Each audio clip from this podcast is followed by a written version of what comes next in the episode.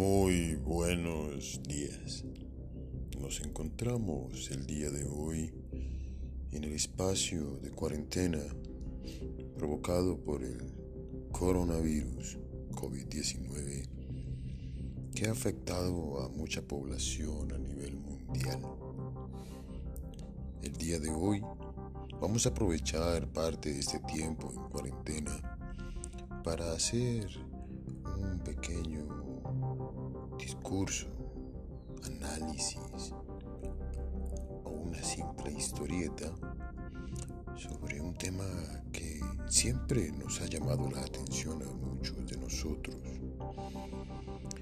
Entonces, primero, quiero decirles que esta primera iniciativa de podcast mmm, nace precisamente en esta problemática mundial donde las personas se han tenido que reunir y permanecer bajo un mismo techo durante varios días y ha generado una conciencia global distinta y que ha permitido incluso reflexionar sobre las dinámicas que se habían vuelto permanentes, el abuso de la naturaleza, el consumismo externo, en fin, las calles se han limpiado, han salido animales a las calles que antes no salían, el aire da gusto respirarlo, no obstante con la presente situación han dicho que dura en el aire tres horas el virus. Entonces de todas formas no sabe uno si tener la ventana abierta la ventana cerrada.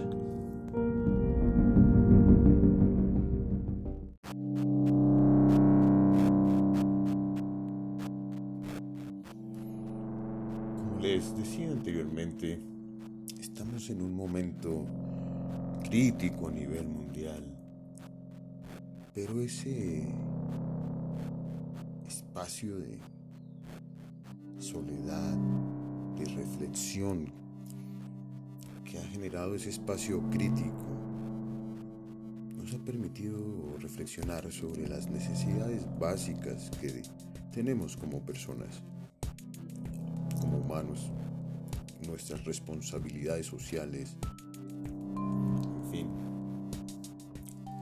Hemos tenido tiempo para estar con nosotros y las personas que queremos.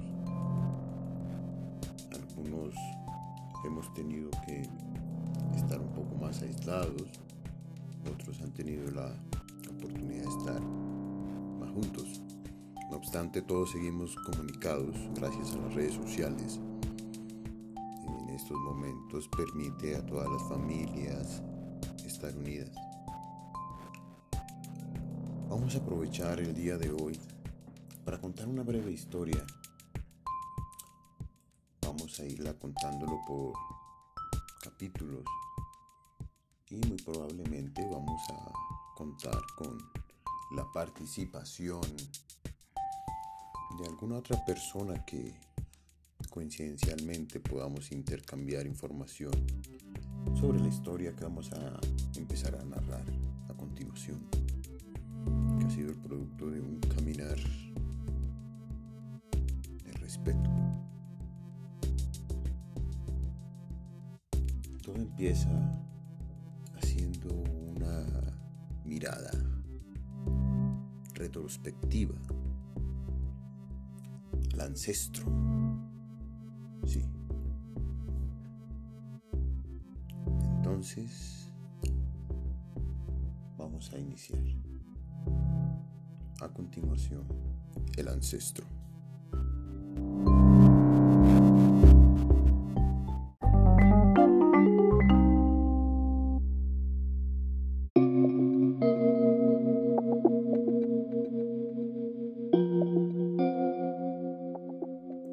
El ancestro. En ese tiempo, el tigre miraba al ser humano como un tigre y el ser humano miraba al tigre como una persona. Eran tiempos diferentes. Hoy ya casi nadie ve así el mundo. Se puede decir que las personas eran animales y plantas. Todavía el hombre no había dejado de ver el mundo así tal cual como viene entregado para todos los seres, para poder comunicar y amar de manera incesante. Ese era el pensamiento, el orgasmo cósmico que generó la creación, placer eterno en la mortalidad. En ese mundo unificado había una vez un tigre, un hombre del clan de los tigres, pensamiento de tigre, religión de tigre, alma de tigre, gustos y fuerza de tigre. Su abuelo era un gran hombre de conocimiento la Candelaria, en un edificio viejo en el último piso. El hogar poseía un aire de floresta que invadía el corazón de quien entrar. Lo transportaba al sol, a la selva, a la montaña, a la noche, al río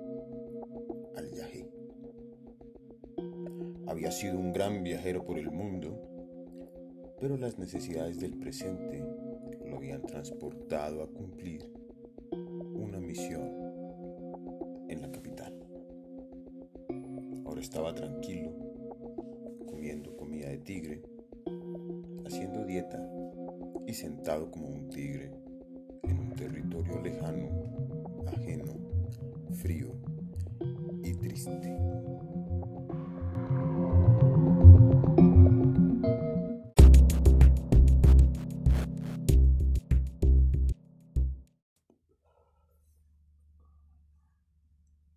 En su visión, recorría el mundo y miraba las visiones del futuro.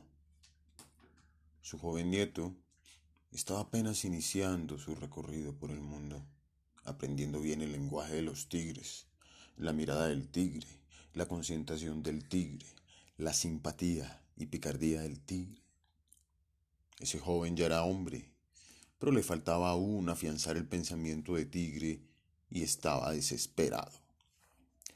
Quería venganza por el gran antepasado suyo, el primer hombre de su familia que aprendió a vivir como tigre y que lo enseñó a su descendencia, aquel engañado y asesinado por los hombres serpiente por el primer gran antepasado de ellos. Esa vez llegó el joven, el joven hombre tigre donde su abuelo y le dijo que estaba dispuesto a acabar al heredero del asesino de su ancestro y que tenía que saber todo lo que fuera necesario para saber la verdad de esa historia. Había una versión de esa historia que indignó al joven tigre y ésta decía que el gran tigre era un hombre malo, que hacía muchas maldades a la gente serpiente y a otros también. El abuelo de las serpientes le había devuelto un hechizo que al tigre malo había lanzado, y así había muerto de su propia maldad el tigre. Desde entonces los hombres serpientes eran más sabios, y eso era lo que no gustaba al joven tigre que su antepasado fuera un maldadoso y que las serpientes fueran más poderosas. El tigre era un cazador implacable. Sus ojos y sentidos estaban armonizados con el sol, el viento, la luna y los minerales. Sus armas estaban afiladas con el fuego y con los diamantes del bosque, con la vida que protegía a su alrededor de la belleza y la bondad, la transparencia. Un verdadero tigre no dice que es tigre y nunca se alaba ni presume de sí. Nada. No alardea de su saber, le dijo su abuelo al joven nieto.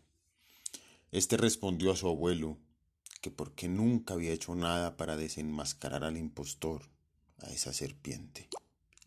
Un pensador mentiroso, pues un verdadero tigre no hace maldad. Es imposible, dijo.